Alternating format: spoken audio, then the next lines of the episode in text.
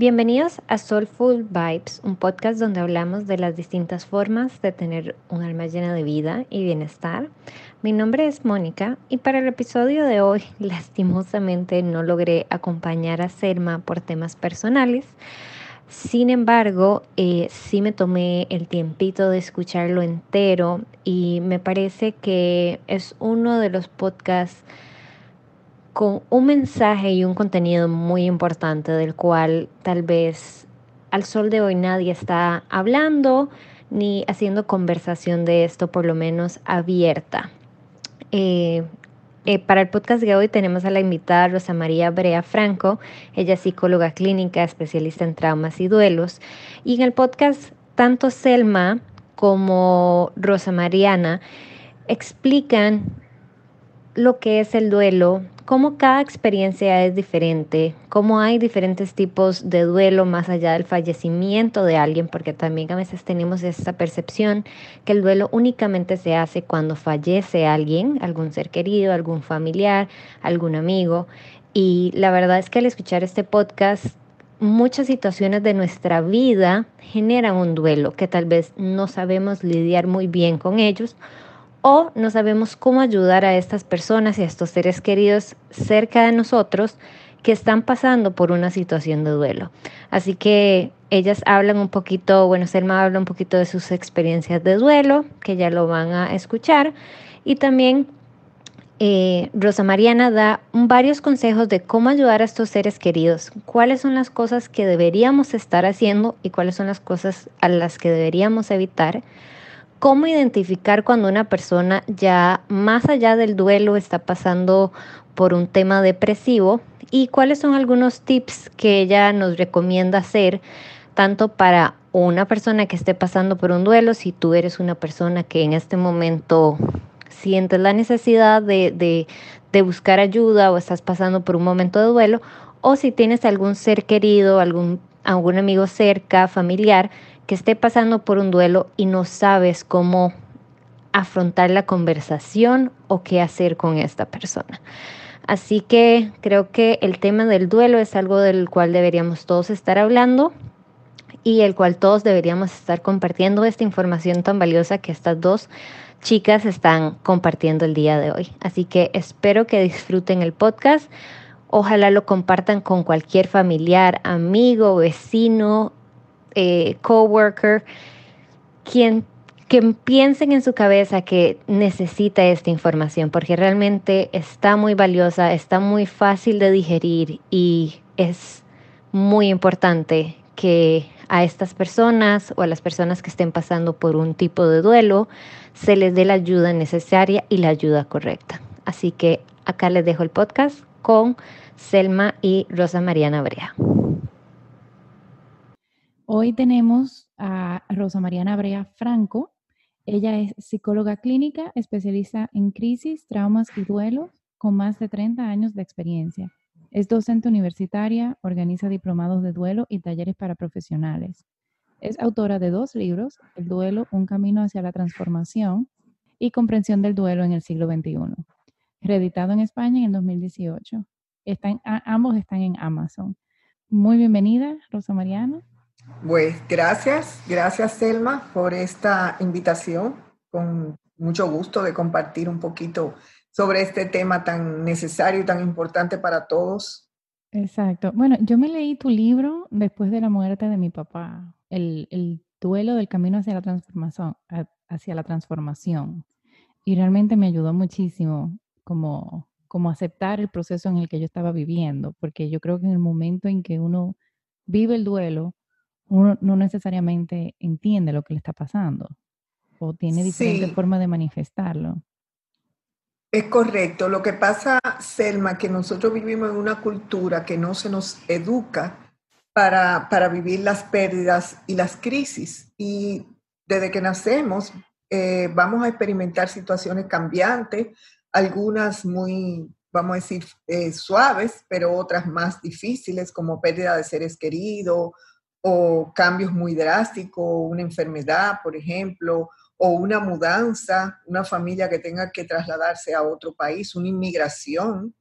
O sea, vamos a vivir una serie de situaciones. Entonces, cuando ocurre el evento, las personas no tienen herramientas y, además de eso ni lo comprenden y muchas veces se confunden. Por eso es que hay tantos eh, diagnósticos errados que muchas personas van a los médicos porque tienen síntomas físicos eh, que no entienden luego de una situación de crisis o una pérdida. Entonces pasan de médico en médico y al final lo que la persona está viviendo es un proceso de duelo, que es algo normal, no es nada, eh, vamos a decir, que se tenga que medicar a menos que el proceso se complique, pero ya eso es otro tema.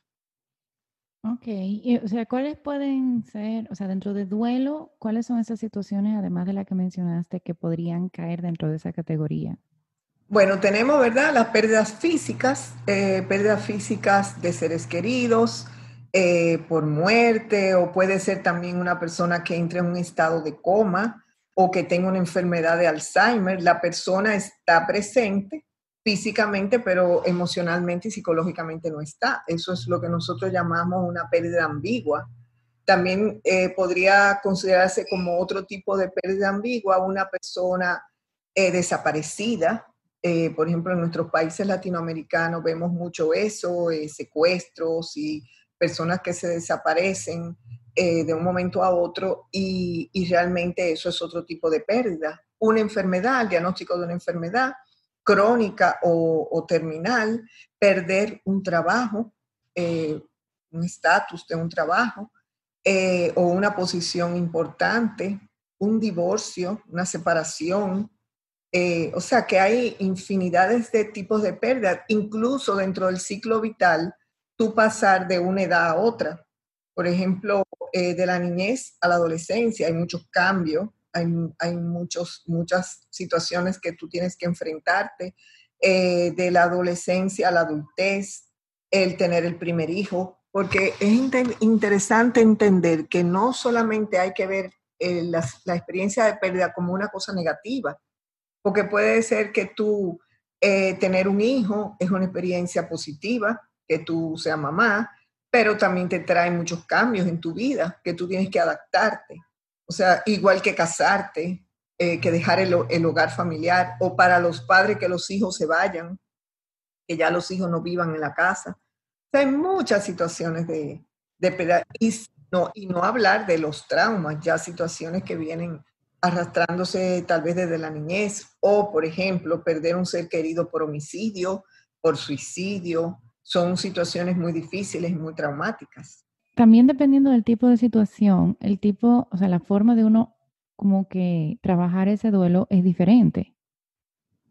Sí, es muy diferente en todas las circunstancias. Primero, no es lo mismo que tú vivas una pérdida en la niñez, que la vivas en la adolescencia o que la vivas en la adultez son circunstancias, eh, situaciones diferentes. O sea, no es los niños viven duelo, que eso es algo que, generalmente se tendía a desvalorizar. Los niños sí viven experiencias de duelo, pero por su desarrollo cognitivo y, su desarrollo emocional todavía no perciben o no entienden el proceso de duelo como un adulto. Por eso es que tienen que tener un acompañamiento eh, cercano. Eh, aparte de todo de la edad y de la personalidad, también hay que ver el tipo de vínculo, porque no es lo mismo, muchas personas me dicen, bueno, yo perdí a mi papá, pero yo no me crié con mi papá. Mi papá se fue de, de mi país cuando yo era niño o se separó de mi mamá y yo eh, no tenía ese vínculo tan estrecho con mi papá, porque lo que hace que un duelo sea significativo también es el tipo de vínculo, no es solamente la relación.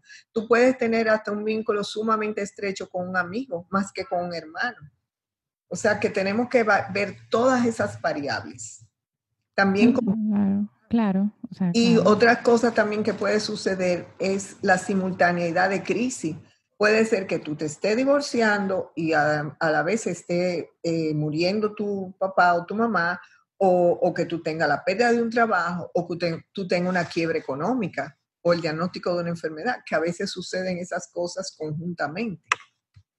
Sí, que todo, que todo como que se junta al mismo tiempo y uno no sabe ni siquiera qué, qué, qué hacer. Exacto. ¿Y cuáles serían como algunas recomendaciones de las personas que están pasando de repente, si le fuéramos como a dividir, un duelo de una pérdida o duelo de alguna situación de cambio en la vida o de, eh, sí. De cualquier circunstancia de cambio. Bueno, lo primero es que la persona tiene que estar consciente de que está viviendo esa situación. O sea, cuando yo digo consciente es no anestesiarse emocionalmente, que es lo que un poco nuestra cultura nos ha, nos ha guiado, como de que los sentimientos, las emociones no deben no deben reconocerse. Si tú estás triste, eh, cómprate un vestido y ve, o vete al salón y cámbiate el color del pelo o hazte una cirugía. Y realmente esos son eh, recursos eh, muy externos y muy superficiales y la persona, porque hay, un, hay una realidad, como te dije a un inicio, el duelo no es una enfermedad, pero sí tiene que vivirse.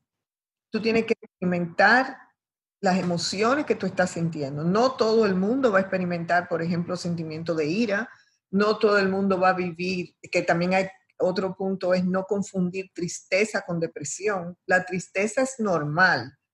La tristeza es normal, la depresión ya es un estado más profundo que un duelo o una predisposición del individuo a la depresión puede llevar eh, una experiencia de pérdida a una depresión profunda, una depresión mayor.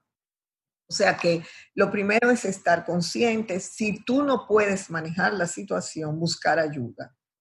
Está bien, como tú dijiste, que los libros pueden orientarnos. Los libros pueden ayudarnos a entender lo que tú estás viviendo, pero muchas veces se necesita un acompañamiento psicológico con un profesional entrenado en el área de duelo, porque eso es otro punto. El duelo no es un tema de sentido común, como muchas veces las personas han querido como verá, bueno, sí, claro, está triste porque se le se perdió, eh, perdió su papá o su mamá, un hermano, o hasta una mascota. Eh, puede también traer un duelo significativo, una pérdida de una mascota eh, o una mudanza. Entonces, realmente a veces le dan consejo y eso es una queja que yo he tenido de muchos dolientes, que, la, que me dicen, bueno, cuando me vienen a acompañar, lo que me dicen, mira, yo viví esto cuando, cuando yo tuve esa misma experiencia tuya cada experiencia es diferente.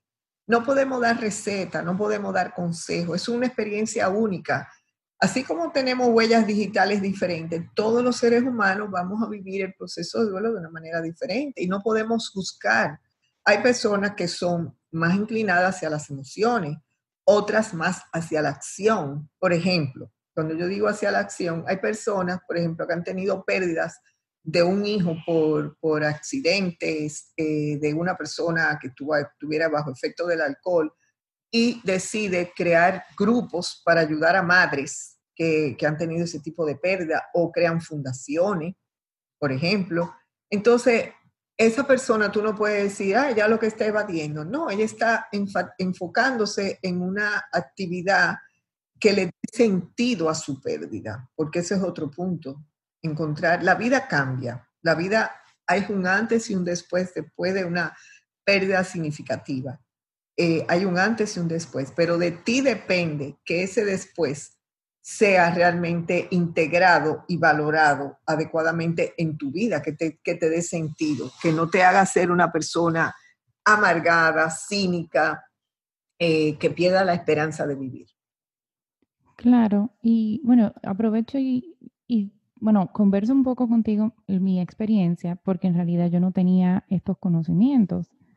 Eh, algunos no saben que la muerte de sí fue trágica, o sea, fue, fue asesinado. Y en realidad el proceso de dolor para mí fue un proceso bien largo, porque yo estuve como, me puse en modo acción, pero no en modo acción como de fundación ni nada de eso, sino modo acción de venía un juicio, había que resolver, había que trabajar, había que hacer como muchas cosas. Y yo no vine como a experimentar esa tristeza profunda, sino hasta como nueve meses después. Eso es algo que, que, suele suceder. Sí, sobre todo en los casos como el de tu papá, que fue un caso muy conocido.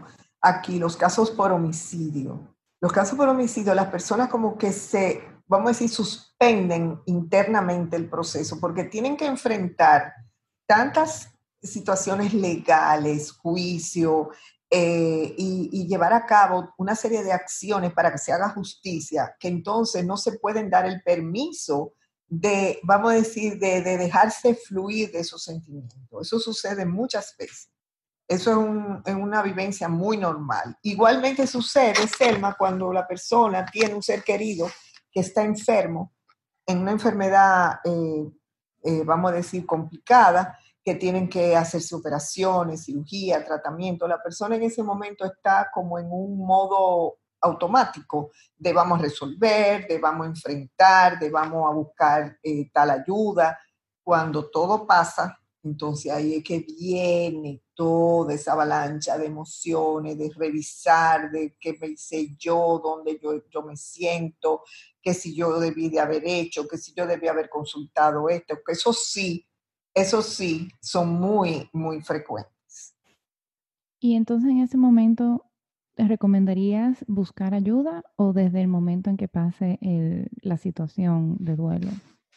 Mira, eh, hay, de, diferentes formas de, que la persona, de, lo que la persona decida, porque yo he tenido casos que, como te mencionaba, lo de la enfermedad, cuando tienen un ser querido con una enfermedad bien complicada que sabemos que puede llevar a una muerte, muchas veces me consultan al inicio y me dicen, mira, estamos haciendo esto, porque otra cosa, eh, el duelo no es solamente lo vive, eh, vamos a decir, el pariente cercano, sino todo, todo el, el, núcleo familiar, llámese otro papá, eh, los abuelos, los hijos, los hermanos. O sea que es una situación que va a afectar a todo, a todo el núcleo familiar, sobre todo el, núcleo más íntimo.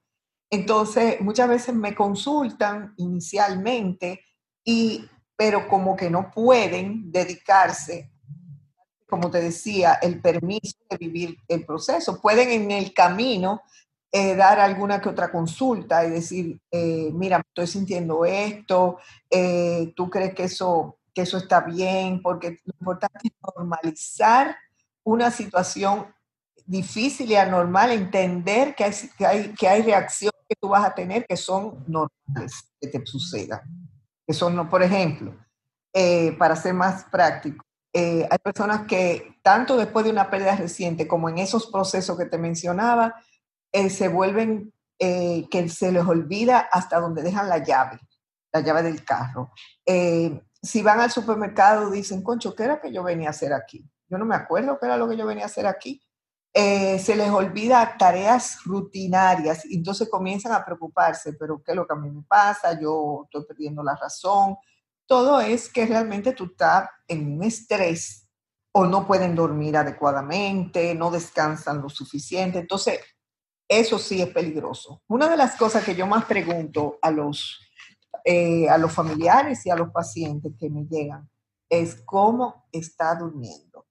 Eso es fundamental, porque claro, luego de una pérdida reciente, muchas personas te dicen, yo no duermo bien, o me despierto a medianoche llorando, o no duermo todavía la noche completa. Al inicio eso es, normal, pero si la persona eh, insiste que no está durmiendo bien, ya hay que buscar un, o un, eh, algo natural que pueda ayudarlo, eh, hacer ejercicio, estar en contacto con la naturaleza o tomar algún suplemento natural que pueda ayudarle.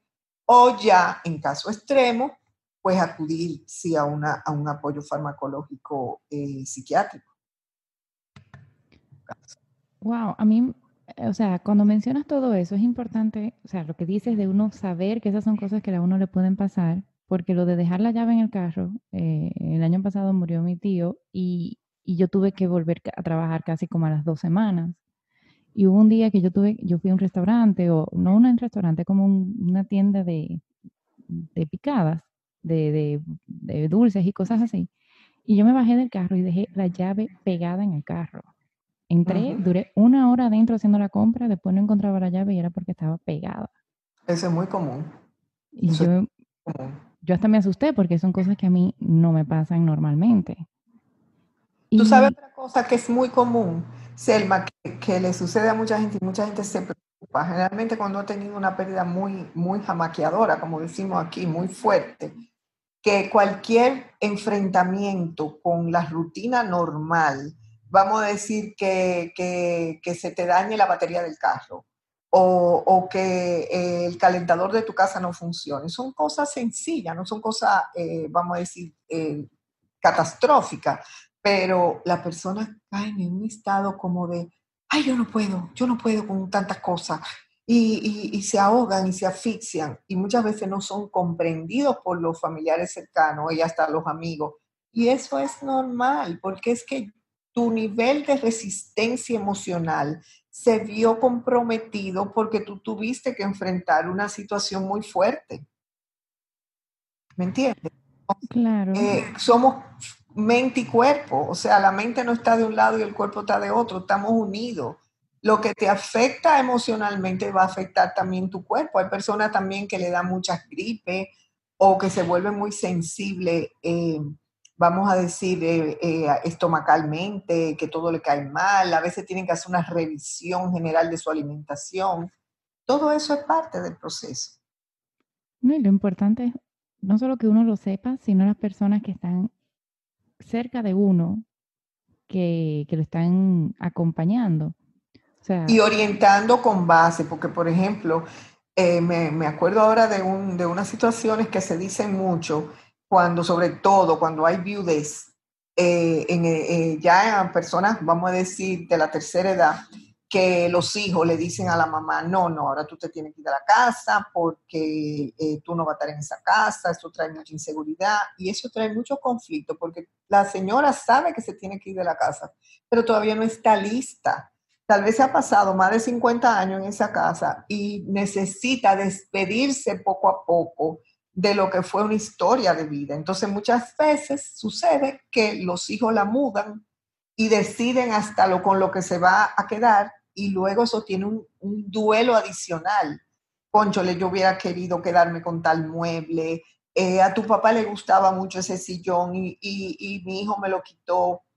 O sea, esos son detallitos que pueden complicar un, duelo de por sí. Es lo igual también cuando muere un bebé, eh, eh, vamos a decir, una muerte al nacer, eh, que los familiares, eh, antes de que la, la, mamá llegue a la casa, han desmontado todo.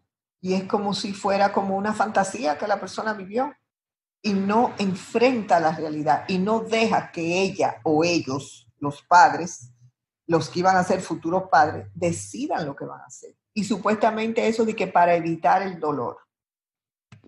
Y cuando en realidad hace que se sienta como más sola, pensaría. Pero claro, se siente incomprendida. Y, es muy delicado, es muy delicado. Y siguiendo por esa misma línea, hablando, por ejemplo, de las mujeres que tienen pérdidas durante el embarazo. ¿De las mujeres? Que tienen pérdidas durante el embarazo. Ok. de eh, las mujeres que pierden embarazo. Exactamente. O sea, que ya vamos a decir, le dio positivo el palito y de repente pueden que duren un mes, dos meses, tres meses o hasta, bueno, ya más avanzado. ¿Cómo, o sea, cómo sería ese proceso para la mamá y de repente también para las personas que la están apoyando? Sí, ese es otro punto también. Se tiende a decir, muchas veces las personas le dicen, ah, pero, pero si tú ni lo viste, tú no tuviste un hijo, eh, no nació. Eh, eso es un grave error. Porque desde el momento que tú concibes y que tú sabes que tú tienes una criatura que está en formación, ya tú tienes un vínculo con esa criatura. Entonces ya hay una fantasía de yo voy a ser mamá, de, de, las ilusiones, qué será, si va a ser hembra, si va a ser varón, a quién se parecerá. O sea, ya tú estás desarrollando un vínculo. Entonces eso es muy doloroso, minimizar. Ah, no, pero no te apures, tú eres joven, tú vas a tener más bebé. Eso hace mucho, mucho daño. Los abortos espontáneos y, esas pérdidas, así, incluso hasta, hasta con, un estado avanzado de gestación, son muy, muy dolorosas. Y, muchas veces eh, el papá eh, lo que hace, o sea, el futuro papá lo que hace es proteger a la mamá y eh, deja pasar por alto su propio proceso también. Porque eso no es una cosa que le está pasando a ella, sino a los dos a la pareja y a los abuelos también. Porque hay también esa fantasía de que yo voy a vivir eh, el nacimiento de mi futuro nieto y todo lo que eso conlleva. O sea que eso es una, es una pérdida que no suele ser validada, lamentablemente. Y es importante darle apoyo como si hubiera sido, o sea, como cualquier otra pérdida. Claro que sí. Claro que sí. Validarla, darle su espacio para que procese la pérdida. Eh, la queda muy insegura generalmente. Y si se suma una sucesión de pérdida, todavía más. Se quedan muy inseguras, piensan que hay algo defectuoso en su cuerpo, que qué pasó, o se sienten culpables. Eso fue porque yo hice más ejercicio de la cuenta, o porque me pasé, eh, me trasnoché. O sea, siempre hay mucha culpabilidad. En eso los médicos, los médicos ginecólogos, tienen que ser muy acompañantes de ese proceso. Y obviamente si también la persona entiende que no está procesando bien esa pérdida, ya acudir a un especialista en duelo. Claro. Y las personas que no están viviendo la pérdida, pero son amigos de personas que sí están viviendo cualquier pérdida que sea. O sea, si mi amiga se está divorciando, yo la estoy acompañando, o si algún amigo o alguien tiene una pérdida de algún familiar o tiene algún familiar en alguna enfermedad, ¿cuáles son esos tips que nos podrías dar para, para poder acompañarlos de una forma mejor? Bueno, lo más importante, claro, hay, hay fases, está al inicio de una pérdida, eh, está en el, proceso, por ejemplo, eh, ahora que se aproxima la Navidad, ¿qué pasa muchas veces con los dolientes que tienen pérdidas recientes y con los amigos? Los amigos comienzan, no, pero eh, vamos a salir para que te que distraiga, mira, mi hijo se va a casar, para que tú vayas a la boda, hay que dejar que la persona sea la que determine cómo quiere hacerlo. Porque si no se siente culpable, va a decir, conchole, sí, se está casando el hijo de mi mejor amiga, pero yo no tengo, y me lo confiesa, mira, yo lo más que llego es a la iglesia, yo no puedo llegar a una, a una fiesta, yo no me siento cómoda yendo a esa fiesta, pero entonces mi, mi amiga me, me, está, me está hostigando y eso me hace sentir como mal, que le estoy fallando. En el fondo la amiga lo que quiere es que su, que su amiga querida eh, se integre de nuevo a la vida y, a recibirla con amor y todo, pero tenemos que respetar el ritmo del otro. Si bien no podemos dejar, porque el aislamiento no es bueno, que la persona se abandone a su pérdida y que se encierre, no, eso es dañino, pero tampoco podemos acelerar y forzar y también otra cosa que sucede cuando hay pérdidas recientes, que las personas te dicen, concho, yo he recibido otra amiga, pero ella lo que me estaban era haciendo chiste y relajando y yo no estoy en esa onda. Yo lo que quiero es que me que estén ahí, que estén ahí. Y lo más que tú puedes hacer por una amiga o un amigo es en qué, te, qué diligencia tú quieres que te haga. Ay, por favor, eh, búscame al niño de una clase o, o tú quieres que te haga la compra del supermercado, tú quieres que te, que te acompañe a una diligencia para que tú no vayas sola. Esa es la mejor ayuda, no, más que tú sembrarte en la casa y pasarte tres horas, porque eso es lo que hace es agotar también al doliente. Ok, no, eso, definitivamente yo creo que esos son tips que nos pueden ayudar a todos, porque a veces como que uno mismo se siente hasta perdido cuando uno le va a Se, se turba, claro, claro. Que uno no sabe qué decir. la persona dice, ¿le debo de hablar o no le debo de hablar? Yo lo a la persona, porque sí, hay algo que te puedo decir, cuando hay pelea de hijos, por ejemplo, de hijos adolescentes o adultos, una de las cosas que más le gusta a esos padres es que te dicen, conchole, pero a mí me encantó ver al grupo de amigos de mis hijos que fue a mi casa y me contaron anécdotas de mi hijo que yo desconocía. Por ejemplo, eso es algo que, a, algunos padres les gusta. Lo que hay que saber en qué momento tú hacer eso. Por ejemplo, ahora que estamos en las redes sociales, eh, cuando fallece alguien, muchos amigos eh, mantienen y familia también mantienen, por ejemplo, la página de Facebook abierta. Entonces, hay mucha gente que le escribe a la familia o le escribe eh, como recuerdos, pone fotos. Y eso los dolientes me han dicho muchas veces, eso a mí me gusta. Me gusta ver eh, mi hijo que estuvo en un momento feliz de su vida compartiendo con amigos. Eso les gusta. Eh, eso, eso no le hace daño. Ahora, obsesionarse con que todo el tiempo es 24/7 eh, hablando, viendo fotos, eh, revisando celular, la voz, ya se vuelve algo obsesivo, que hay que tener cuidado. Claro, ¿y cómo uno puede empezar a identificar cuándo puede ser quizás un poco demasiado tristeza o que puede estar convirtiéndose en una depresión? Sí, eh, eh, es una línea muy sutil, ¿eh? es una línea muy sutil. Hay muchos profesionales que les gusta hacer evaluaciones, o sea, pruebas de, de, niveles de depresión y eso, pero yo me, yo me apoyo mucho aparte del contacto que yo tengo con, con, la persona, vamos a decir, semanal, también apoyarme cómo los familiares lo están viendo. ¿Cuánto ha cambiado la vida de esa persona? Por, por ejemplo, si la persona no resume, no reanuda su rutina en, en un sentido, no solamente porque puede que tenga que ir al trabajo, pero va en automático, pero puede que no se dé permiso para hacer pequeños, eh, pequeñas cosas que le gratifiquen. Llámese escuchar música, llámese eh, hacer una caminata o, hasta comer una comida que le agrade. Eh, tú ves que esa persona está sumida en una, en una falta de, de energía, de apatía, aparte de que puede que todo el tiempo esté llorando aunque claro, como te dije al inicio, depende también el tipo de pérdida, porque eh, es normal que una pérdida muy traumática al, inicio la persona no pare de llorar y eso no es patológico.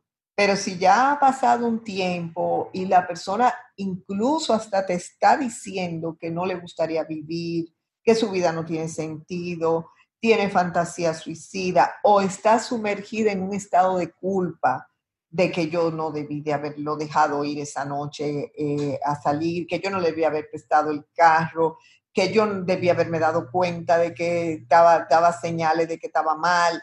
O sea, comienza esa rumiación que no para. Esas son señales de alarma. ¿Y cómo uno puede hacer para ayudarlos em, en caso, o sea, en caso de que no, de que no necesariamente quiera la ayuda? Bueno, sobre todo sí, porque cuando la persona está muy, muy deprimida, muy abatida, no tiene energía. Puede que, que se la pase, eh, vamos a decir, con un estado casi de sonambulismo.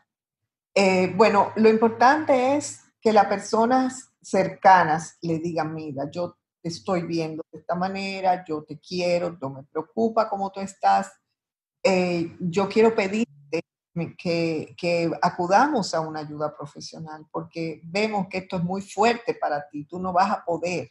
Esto sin, eh, eh, sin ver que la persona pueda tener antecedente depresivo, porque si la persona tiene un antecedente depresivo, todavía eso puede ser un detonante, la pérdida.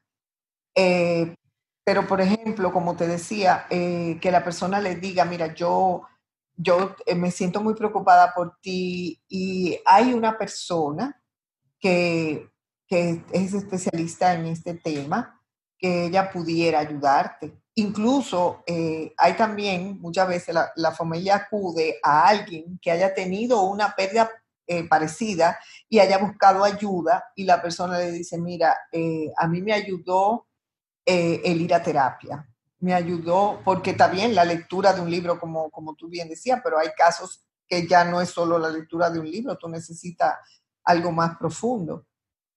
No de una vez, que ese es el, problema que ocurre en, muchas, en muchos países, no solo aquí en mi país, y es que se medica.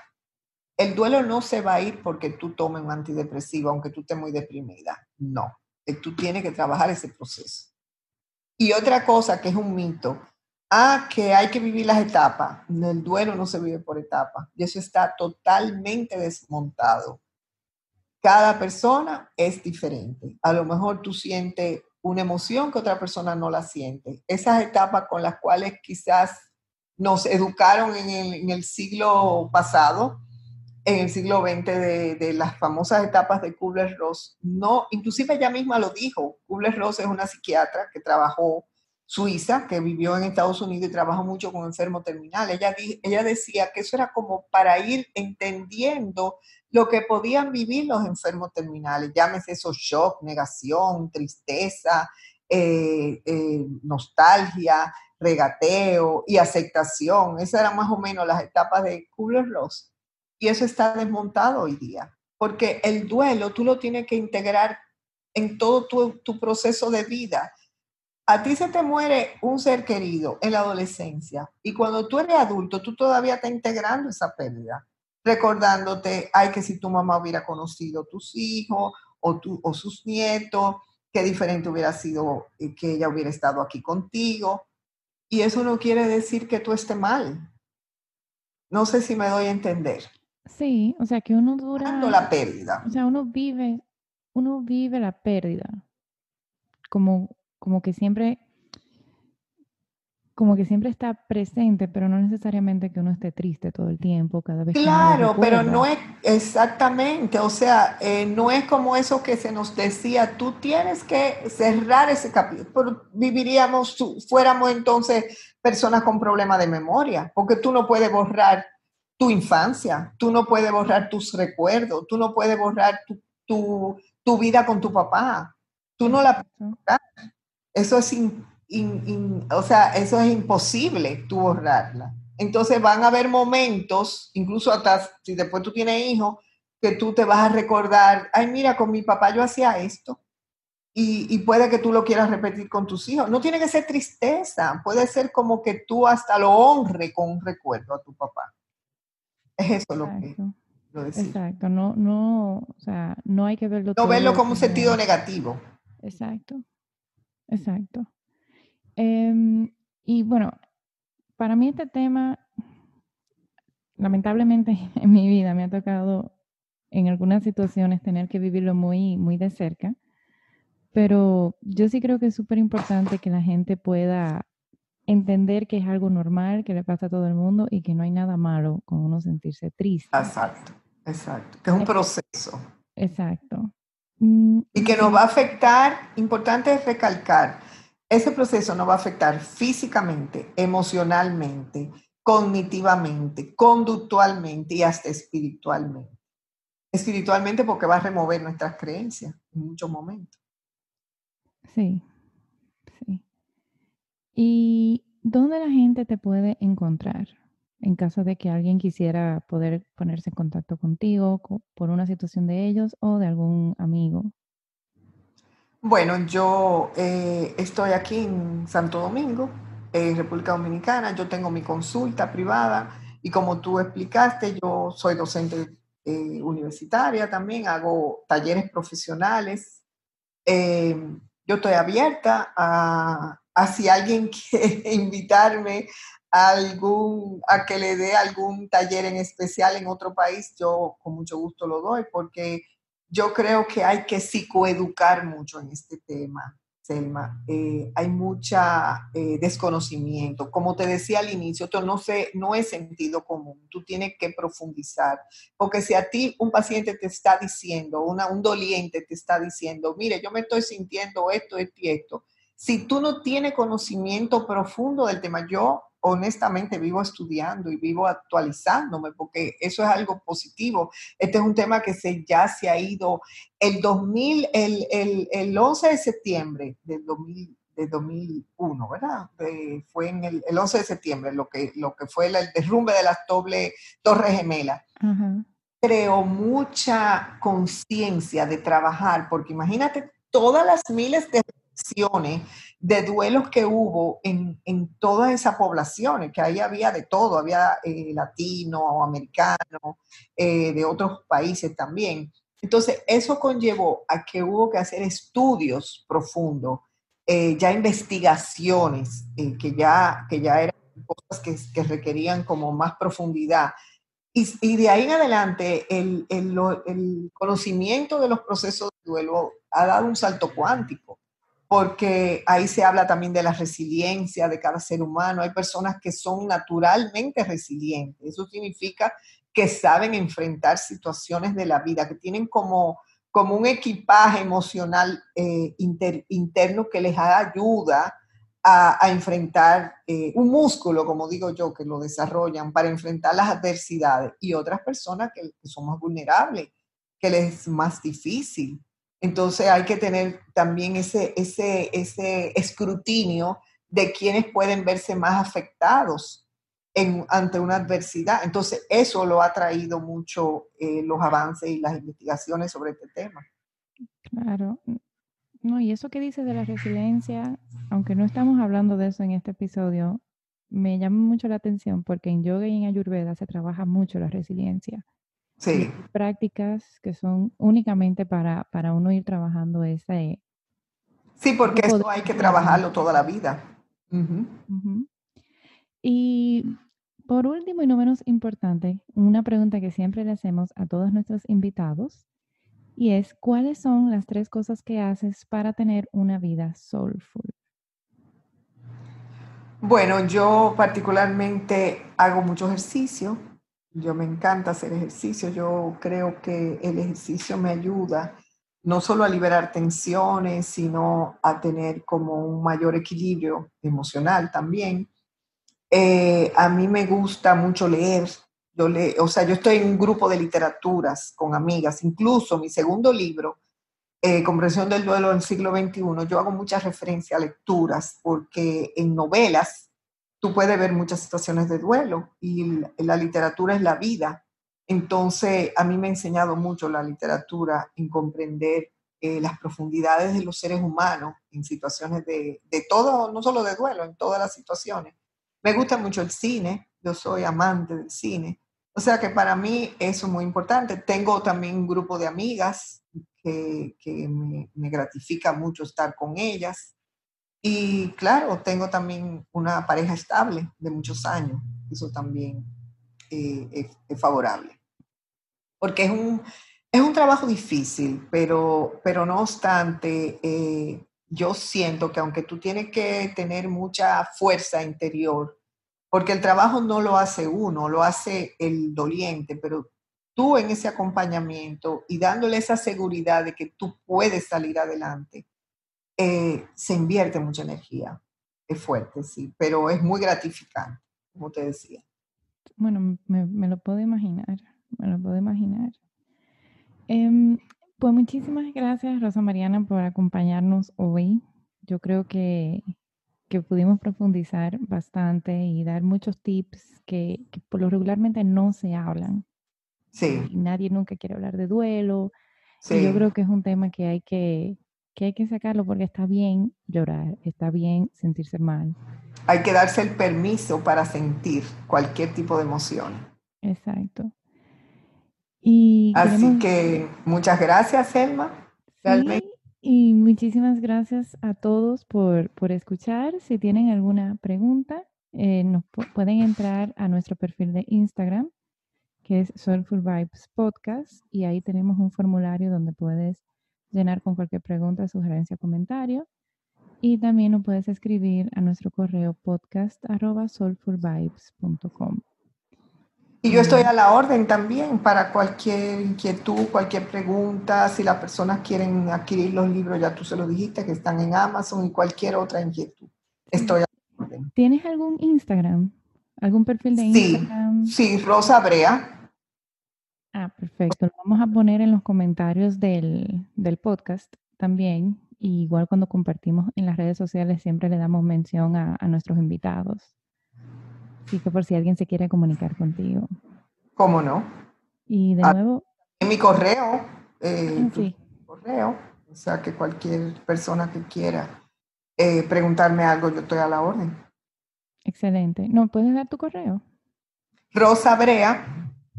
rosabrea.yahoo.com. Ok, perfecto. Igual también eso lo vamos a poner en las notas del, episodio.